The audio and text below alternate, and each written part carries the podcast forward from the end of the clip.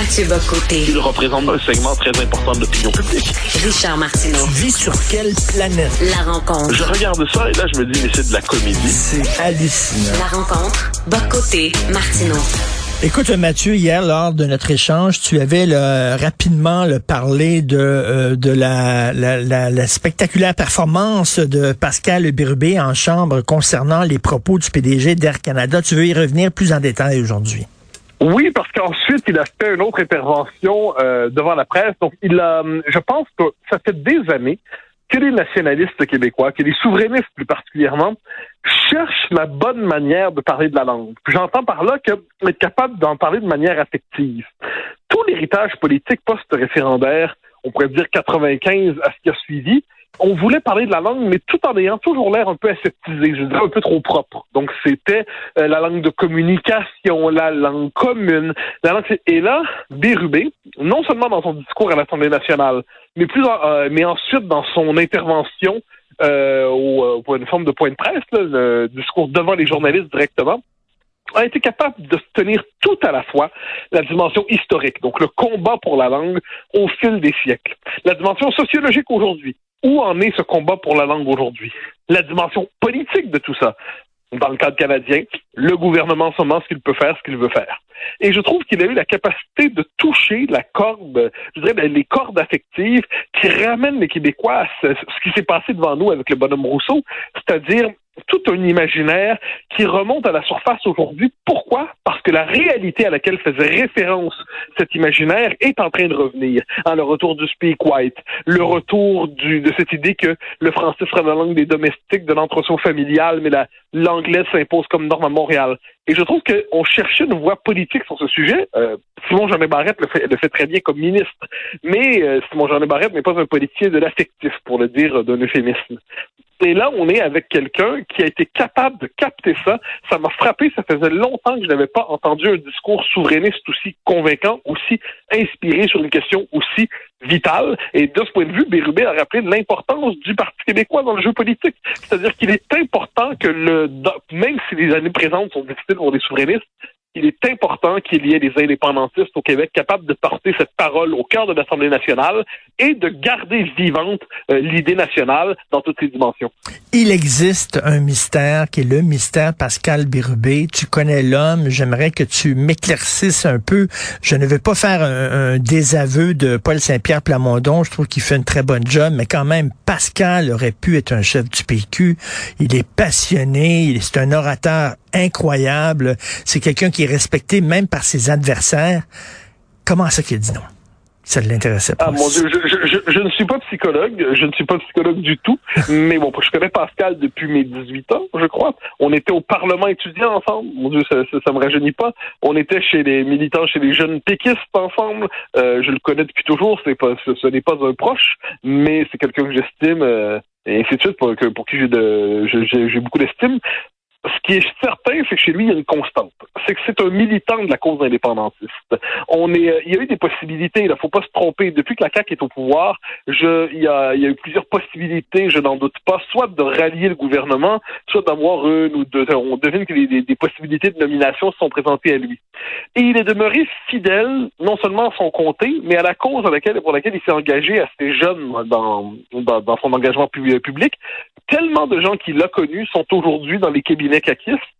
Et lui demeure le porteur, avec d'autres évidemment, de l'idée indépendantiste. Il fait partie de ceux qui ne plient pas.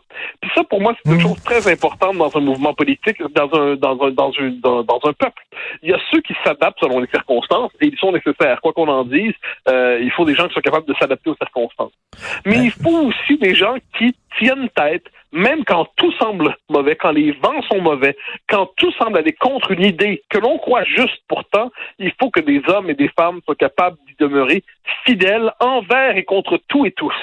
Et c'est ce que fait Bérubé là-dedans. Ensuite, euh, je me mêlerai pas de la chefferie interne au Parti québécois. Paul Saint-Pierre Flamondon a gagné sa chefferie. Il fait très bien. Non, non, mais, mais, mais je veux pas, mais je, pense, je, veux, je veux pas faire de la psychologie de comptoir, mais, mais, mais je, je pense qu'il se sous-estime, Pascal Birubé. Moi, j'ai cru comprendre qu'il dit, ah, c'est beaucoup de pression à être chef. Euh, les débats, je suis pas sûr que je serais bon en débat, tout ça. Écoute, c'est un de nos meilleurs orateurs en chambre, là. En tout cas, Ouais, ben, en fait, bref. c'est un, un beau, c'est un beau mot que tu utilises, hein, orateur. C'est un mot qui appartient plus au Québec d'hier qu'aujourd'hui. Oui. On dit rarement un orateur, on dit un conférencier. Mm. Un orateur. Un orateur, Oui. c'est une tradition qu'on a chez nous. On peut remonter de, Papineau, évidemment, mais ensuite Honoré Mercier, ensuite Henri Bourassa, ensuite Pierre Bourgault, ensuite René Lévesque. L'orateur, il parle à une foule. L'orateur, il parle à un peuple. L'orateur ne parle pas qu'à une télévision. Il ne parle pas qu'à un écran. L'orateur a un contact, je dirais, affectif et instinctif avec la, foule à laquelle il s'adresse. Et pour avoir vu, mais en d'autres temps, au temps du Parlement étudiant, Pascal Birubé comme orateur à l'Assemblée nationale, mais là, on était tous là, on, est, on jouait, on jouait à être grand, pour le dire comme ça. Euh, il était, il était tout à fait remarquable. Et euh, donc là, il, il s'inscrit, c'est ça qui est fascinant. Il y a des chums politiques dans un peuple, il y a des types politiques qui, qui existent, qui sont récurrents. Puis on est véritablement ici, hier, une culture historique, hier, a fait référence à René Chaloux. René Chaloux, c'est l'homme qui est à l'origine du drapeau. C'est celui qui était le député indépendant nationaliste à une époque où c'était pas du tout évident de l'être et qui a joué un rôle important dans le fait d'avoir notre drapeau. René Chaloux, c'était important de faire référence à ça pour avoir une conscience historique de ça. Je serais curieux de savoir parmi les députés caquistes qui c'est qui est René Chaloux? Euh, évidemment, il y a Pierre Falardeau disait quelquefois, avait répondu ça une fois dans un quelqu'un lui avait demandé d'être orateur dans un cégep. Puis il avait répondu, je, je suis quand même pas René Chaloux, j'ai pas ce talent-là. Bon, mais donc moi, ce qui m'intéresse, c'est les références historiques, la, la, qui se conjuguent à la conscience politique. Ça nous a fait hier un grand discours à l'Assemblée nationale et un très important discours devant la presse. Pour moi, c'est important ce qui s'est passé là. Et je sais pas si tu as vu le National Post, alors Chris Shelley qui dit ben ce n'est pas ce n'est pas Michael Rousseau le problème, le problème ce sont les vautours, les faucons euh, hystériques de la langue qui cherchent des petites bébites là enfin ils se sont trouvés un bonhomme 7 heures, un bouc émissaire tout ça. Donc, c'est pas monsieur Rousseau, c'est nous le problème, on est trop Ah. sensible. Euh, Chris Shelley, Chris Shelley, mon Dieu Seigneur. chaque fois que je le lis, c'est chaque fois que je me lis, je me dis voilà jusqu'où on peut tomber. Hein. C'est vo- voilà l'abysse. Bon, mais euh, mais ce qui est intéressant, ça c'est de voir la réaction des de sorties anglo-québécois, parce que toute l'opposition des anglophones les plus euh, sonores, euh, la mouvance politique organisée des anglos autour du projet de loi 96, c'était de se présenter comme une minorité dominée. Puis là, il y avait tout le combat pour dire les services en anglais doivent pas être réservés à la minorité historique anglaise, mais euh, à tous ceux qui arrivent ici, puis autrement dit, ils plaident pour un biling- bilinguisme intégral du Québec, font semblant d'être pour le, Québec, le français langue commune, mais dans les faits, ils font tout pour le saper. Et là, qu'est-ce qu'on a? Puis on a Balarama Holness qui s'en va nous dire je suis en rébellion au nom des minorités opprimées par la majorité francophone. Il est reconnu dans l'Amérique du Nord, la majorité francophone québécoise est une majorité d'oppression. Hein? Les Anglais sont en situation difficile en Amérique du Nord et au Québec en particulier. C'est bon, une fois que c'est de la mauvaise blague. Mais là, boum! Boum! Euh, on a euh, Rousseau qui s'en va nous dire finalement ah, non, non, non, non, moi j'ai pas à parler un mot de français, ça fait 14 ans que je suis ici. Je me suis permis. Montréal, c'est à c'est à l'honneur de Montréal que de pas euh, forcer des gens à parler de français. D'ailleurs, je peux avoir je peux arriver au sommet de la société sans dire un mot de français, mais pour le dernier réceptionniste, le, der- le- le- le dernier responsable euh, des, de je ne sais quelle tâche euh, dite mineure dans l'entreprise, lui il va devoir être bilingue. Le récit de la minorité opprimée, il vient quand même d'en prendre pour son, Ben, pour tout son à grade fait. Dans, dans les circonstances. Et là, c'est un révélateur. Donc, une crise de panique en ce moment. Il faut lire sur ça le, le, le dernier statut de Frédéric Lacroix sur Facebook, il l'a mis aussi sur Twitter. Frédéric Lacroix, c'est ce chercheur indépendant qui a complètement transformé notre lecture de la question linguistique au Québec, qui a fait avec son livre Pourquoi la loi 101 est un échec, euh, qui a fait, nous a permis de prendre conscience de la situation, qui a véritablement éclairé, je pense, bien les gens qui croyaient que ça allait bien, puis ont lu Frédéric Lacroix, puis ils se sont dit, merde, manifestement, ça ne va pas bien. Eh bien, il a bien analysé cette espèce de, de, de crise stratégique dans le discours euh, anglophone au Québec, dans son, euh, sur Twitter et sur Facebook. Ça vaut la peine de le lire. Il nous montre bien le grand écart entre ce discours de minorité opprimée, puis dans les faits, ben, on peut être patron d'Air Canada à Montréal, et puis il n'y a pas de souci. Et puis en dernière instance, on n'a pas parlé français, puis on demande même à Zappa s'il peut traduire sa question pour être certain de bien le comprendre. Domestique, parle la langue du maître, s'il te plaît. C'est fascinant. Justin Trudeau n'a toujours rien dit au moment où on se parle. Mais c'est vraiment, il occupé à s'excuser pour quelque chose qui s'est fait il y a 150 ans, Ben quelque part, mettant, non, j'ai écrit à la blague, mais, mais non, mais Justin, mais c'est pas surprenant. Parce que là, c'est un révélateur. C'est un, ré- parce que Justin Trudeau a nommé Marie Simon, gouverneur général, qui parle pas français. C'est quand même ça l'élément central. Donc, une fois qu'il a fait ça, une fois qu'il a légitimé ça, pourquoi soudainement monsieur déciderait de s'amender, de transformer son point de vue? Il a déjà dit que c'était pas important pour lui de parler français. Il a dit que c'était réglé. Il a dit parler français, non. Le bilinguisme au Canada, c'est parler anglais et une autre langue, une langue autochtone s'il le faut. Euh, demain, une peut-être le mandarin, le cantonais, quand sais-je. Euh, autrement dit, il nous a dit que le français n'était plus une langue structurante au Canada. Je le vois bien mal se prononcer sur cette question, mais j'aimerais entendre Mélanie Joly sur ça, non? Mmh, ben oui. Savoir, elle qui a porté la question linguistique au gouvernement fédéral.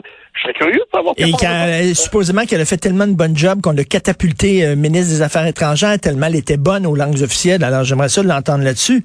Et ben, euh, voilà. Écoute, euh, Parti libéral du Québec et Québec solidaire qui demandent la démission de M. Rousseau. Et euh, écoute, en terminant euh, demain, bien sûr, à CNews, c'est ton émission, il faut en parler, qu'on peut voir d'ailleurs sur ta page Facebook. Qui tu reçois?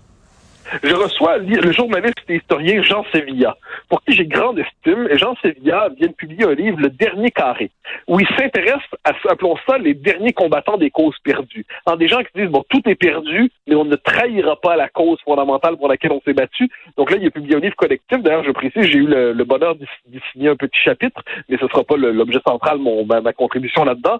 Donc ça va être Jean Sevilla, donc à la fois sur ce dernier livre, c'est-à-dire la place de l'honneur dans l'histoire, le refus de capituler, les, la beauté des causes perdues, disons ça comme ça, bien que la nôtre va gagner. Mais aussi, je vais en profiter pour lui poser des questions sur son œuvre, parce que c'est une œuvre très importante qu'il a fait depuis son livre historiquement correct à son livre euh, non historiquement incorrect, dis-je. Ensuite, sur le terrorisme intellectuel. Euh, donc, il y a toute une réflexion de fond que Jean Sévilla a menée depuis une trentaine d'années, euh, 20-30 ans, et je vais l'interviewer donc demain dans, la, dans, le cadre de mon émission. J'en suis très heureux. Et il faut pas oublier non plus ta chronique, ta page euh, Un Québécois à Paris euh, dimanche dans le Journal de Montréal. Merci beaucoup. Bon week-end, Mathieu. Au grand plaisir. Bye bye.